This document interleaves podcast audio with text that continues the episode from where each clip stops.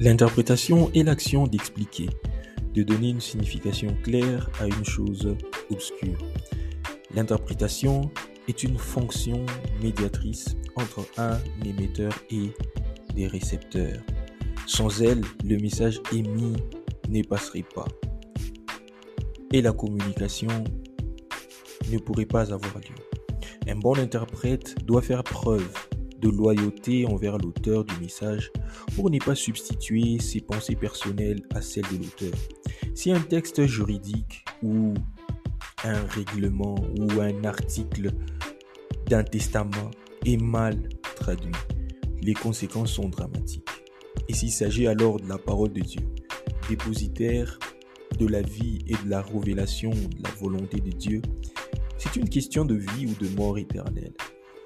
Dans ce numéro, nous allons commencer une série d'enseignements, une série d'épisodes qui parleront sur les règles d'une bonne interprétation de la Bible. Salut à tous, c'est Jonathan. Bienvenue sur Biblecast.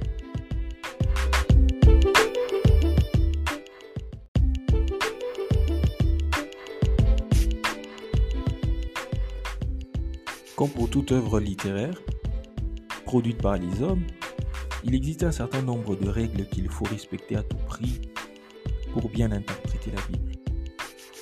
Comme je l'ai dit dans les précédents épisodes, Dieu a voulu se révéler aux hommes et pour se faire connaître donc, il a fallu qu'il puisse leur parler dans les langues qu'ils connaissent, dans les langues que les connaissent.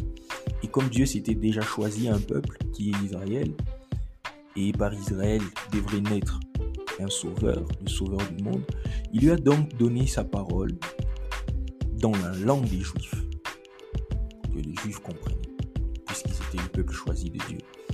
C'était déjà à l'époque de, de, Moïse, comme nous le savons, et à cette époque-là, ils parlaient l'hébreu. Dieu leur a parlé en hébreu. Et encore un peu plus tard, quand ils sont partis en captivité en Babylone, à l'époque de, de des, des, des et Esdras, Dieu va leur parler en araméen parce que en Babylone, on parle araméen, ils ont appris araméen. Et quelques années plus tard encore, à l'époque où l'empereur Alexandre le Grand va conquérir la Palestine et tous les pays des alentours, les Juifs vont progressivement s'habituer à parler grec et voilà pourquoi une autre partie de la Bible, particulièrement le Nouveau Testament, est écrite en, en grec. C'est pourquoi une partie de la Bible, vous avez l'hébreu, l'araméen et le grec. Et donc, euh, vous voyez qu'il y a une mixture, je dirais, une mixture de, de culture, de coutumes, une euh, mixture de, de vie. Et donc le peuple de Dieu a connu plusieurs étapes dans son existence. Et la Bible, la Bible recouvre toutes ces étapes-là. Il y a une vie, toute une culture autour. Et donc aujourd'hui, si on, devrait interpréter la Bible, mieux l'interpréter, on devrait penser à, tous ces éléments-là. Alors ceci m'introduit à parler de la première règle d'interprétation. C'est de pouvoir interpréter les textes dans, le cadre historique, géographique, dans lesquels les textes ont vu le jour. Interpréter, la première règle, interpréter les textes dans les cadres historiques, géographiques et culturels dans lesquels ils ont vu le jour. Dieu donc s'est servi d'auteurs humains pour parler aux hommes qui ont vécu dans des époques et en des lieux différents comme des hommes de leur temps. C'est vrai qu'ils ont reçu la révélation de Dieu, mais quand ils devraient transmettre cette révélation, ils l'ont mis sur écrit. et ont écrit comme des hommes de leur temps. Ils ont employé des expressions qui étaient comprises dans leur temps, dans leur contexte, dans leur civilisation. Il y a des choses qui sont culturelles, qu'ils ont employées pour se faire comprendre des personnes de leur culture, de leur environnement. Et il existe aujourd'hui un certain nombre de connaissances qui sont non seulement utiles, mais même indispensables pour bien comprendre l'écriture sainte et discerner les sens que le Seigneur a voulu donner à ces textes. Et donc tenir compte contexte dans lequel ces livres furent écrits n'est pas seulement souhaitable, mais c'est indispensable, je dirais. Et c'est aussi une nécessité incontournable à une bonne interprétation. Et donc, si on veut bien interpréter la Bible, il y a un certain nombre de, connaissances, je dirais, profanes, connexes, que la Bible ne nous, ne nous transmet pas de manière directe, que nous devrions tenir compte pour pouvoir mieux comprendre. Parce que les écrits ont été écrits dans un contexte de vie particulier. Et ce contexte-là n'est pas transporté dans la Bible. Il y a certaines choses qui sont contextuelles et nous devrons avoir employé un certain nombre de connaissances externes pour pouvoir jeter une lumière, pour pouvoir comprendre le contexte de vie de l'époque, la politique de l'époque, l'ethnologie, la sociologie de l'époque, comment était la vie en société? Tous ces éléments-là externes vont jeter une lumière et vont nous aider à mieux comprendre pourquoi on a employé telle chose, pourquoi on l'a dit de cette façon, pourquoi on a dit ceci, pourquoi Dieu a permis que ça se dise de cette façon-là. C'est, c'est ça la première de, règle. Interpréter les textes dans le contexte dans lequel ils ont vu les choses. Alors, aujourd'hui, je vais nous présenter juste trois, trois types de connaissances, je dirais, qui sont nécessaires si l'on veut bien comprendre la Bible. Trois types de connaissances à employer qui sont externes, que la Bible ne transporte pas forcément, mais qui vont aider énormément à pouvoir mieux cerner la volonté de Dieu transcrite dans sa parole. La première discipline, c'est la géographie. Alors,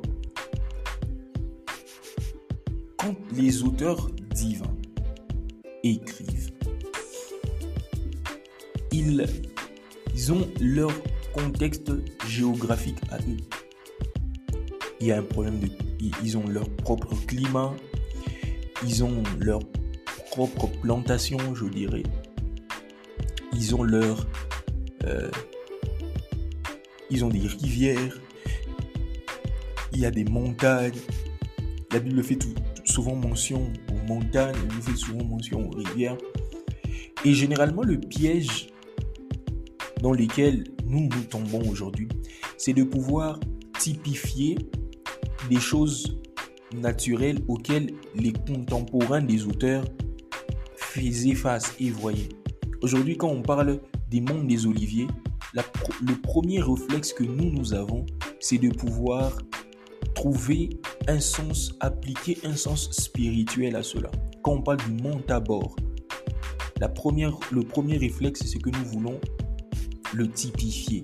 On veut entrer dans la symbolique du nom de Tabor pour pouvoir trouver une corrélation spirituellement typifiée et l'appliquer à nous.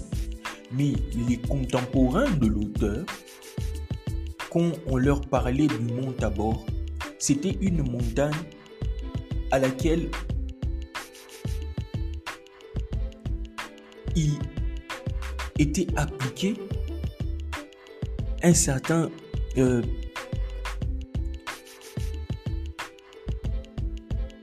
sens que eux-mêmes pouvaient comprendre dans leur contexte. Pourquoi quand par exemple Jésus parle à la femme, à la, perte, à la femme euh, qui était au puits, au, la, femme qui était au, au puits, au puits de Jacob, parce que la femme lui dit, nous nous adorons sur cette montagne, parce que il y avait un sens symbolique attribué à la montagne du mont Tabor. Et quand on parlait du mont Tabor, les contemporains avaient une autre perception. C'est comme ça que étudier, connaître un peu de la géographie, la géographie des montagnes, les climats, les climats, les rivières, connaître la géographie de la, de la Palestine, de l'Égypte, de l'Éthiopie, vont vous permettre, vont nous permettre de mieux comprendre beaucoup de textes bibliques, notamment les, inverses, les, invasions des sauterelles dont la Bible parle dans, dans Joël.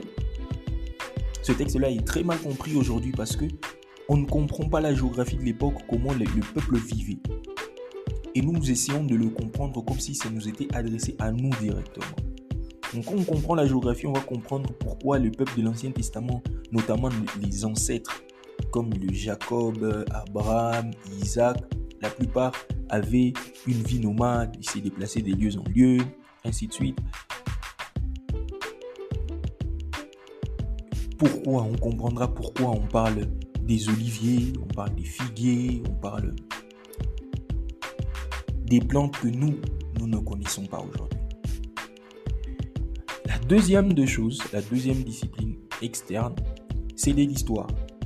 Et donc pour bien comprendre l'histoire du peuple d'Israël, quand vous lisez la Bible, la Bible vous donne une portion de l'histoire du peuple d'Israël, il est important de connaître aussi l'histoire des peuples qui l'entouraient. Parce que si vous comprenez l'histoire de l'Égypte, par exemple, l'histoire de la Syrie, l'histoire de la Babylone, l'histoire des Perses, des Mèdes, de la Grèce antique, de l'Empire romain. Comprenez cette histoire-là Ceci va ajouter encore beaucoup plus de lumière sur certains faits historiques que la Bible nous rapporte. Et cette histoire fournit des dates, raconte des explications, des événements qui se sont produits ici et là et l'ensemble de tous ces événements-là qui sont racontés vont maintenant éclairer, vont donner plus d'éclairage sur ce que la Bible nous rapporte par rapport au peuple de Dieu. Donc si on connaît par exemple l'histoire de l'Égypte, on va mieux comprendre l'attitude des pharaons enfin, envers l'Égypte. Pourquoi ils ont fait souffrir le peuple de Dieu pendant euh, toutes les années qu'ils ont passées en Égypte pendant la servitude, ainsi de suite. On va comprendre pourquoi on les a contraints à des travaux durs. On va comprendre. Si on comprend l'histoire, l'histoire de l'Égypte, et si on comprend l'histoire des peuples qui sont autour, on va comprendre pourquoi à l'époque de Jésus, il y avait un empereur romain, pourquoi euh, certains il y avait certaines sectes à l'époque de Jésus comme les zélotes qui étaient hostiles à l'occupation de Romains. On va comprendre pourquoi ils ont été déportés vers la Babylone. Les enfants d'Israël ont été déportés vers la Babylone. Et donc la Bible nous présente juste des, des faits qui sont relatifs au peuple de Dieu. Mais le contour tout autour, c'est des informations que nous pouvons tirer à gauche, à droite et qui vont éclairer l'information que la Bible nous, nous donne. Et la dernière chose, c'est l'ethnologie. L'ethnologie est la science qui étudie les civilisations et les modes de vie de peuple. Elle s'intéresse aux langues qu'ils parlent, à leurs coutumes, aux règles qui régissent leur société. Et à ce point-là, l'ethnologie, connaître l'ethnologie, la sociologie du peuple d'Israël, va nous aider à mieux comprendre certaines coutumes euh, relatives au mariage, relatives à la dot, relatives à, hmm, à la relation entre parents et enfants, relatives à la polygamie, par exemple. Aujourd'hui, les gens essayent de essaye de euh, légitimer la polygamie parce que Abraham aurait été polygame. Et si on comprend l'ethnologie, la sociologie de l'époque, ceci va grandement nous aider à comprendre. Pourquoi, par exemple, euh, comment les mariages étaient célébrés à l'époque Parce que quand la Bible nous parle de mariage, on ne parle pas de mariage dans le contexte d'aujourd'hui, du 21e siècle, avec tout ce qui va avec. On fait des soirées, on... c'est pas dans notre contexte, c'est dans le contexte du peuple d'Israël, la manière dont le mariage était célébré là-bas. Et comprendre, connaître cette culture-là, cette sociologie-là, parce que chaque peuple a sa sociologie, chaque peuple a sa civilisation, sa manière de vivre. Et donc il est important de pouvoir aller à la recherche de cette connaissance que je dirais extra-biblique pour pouvoir éclairer, nous donner plus de lumière sur ce que la Bible nous rapporte. Et donc pour bien comprendre la Bible, il faut donc toujours dans la mesure du possible, tenir compte de la situation, que ce soit historique, géographique, culturelle, politique de l'époque. Alors, plusieurs vont se demander, mais bon, avec ça, il faut, faire la théologie, où est-ce que je vais trouver ces informations-là? Mais vous pouvez faire la théologie si vous en avez le temps et le moyen, je vous encouragerai, c'est une très bonne chose. Mais personnellement, je pense que euh, nous vivons dans une, dans une époque où L'information est très très facile d'accès. Il suffit juste de savoir où la chercher. Avec une bonne connexion Internet et un minimum de compétences dans l'utilisation des outils comme Google, vous pouvez aujourd'hui trouver n'importe quelle information que vous voulez avoir euh, sur Internet. Mais non seulement sur Internet, je nous encouragerai aussi à voilà, à pouvoir investir dans notre croissance spirituelle, investir dans notre relation avec Dieu. De même que vous investissez dans les habits, vous investissez dans les téléphones, vous pouvez investir, vous achetez un bon dictionnaire biblique, vous achetez un, un, bon, commentaire, un, bon commentaire de la Bible. Parce que ces outils-là, où vous achetez une concordance, ces outils-là sont très très indispensables parce qu'ils vont donner plus d'informations historiques, plus d'informations culturelles, plus d'informations sur la civilisation. Et cela va grandement vous aider à pouvoir mieux comprendre. Et donc pour moi, c'est un investissement que vous pouvez faire. Hein. Un investissement que vous pouvez faire. Vous voulez seulement que Dieu fasse des choses pour vous, alors faites aussi des choses pour mieux comprendre. C'est... Voilà. C'est important. C'est important.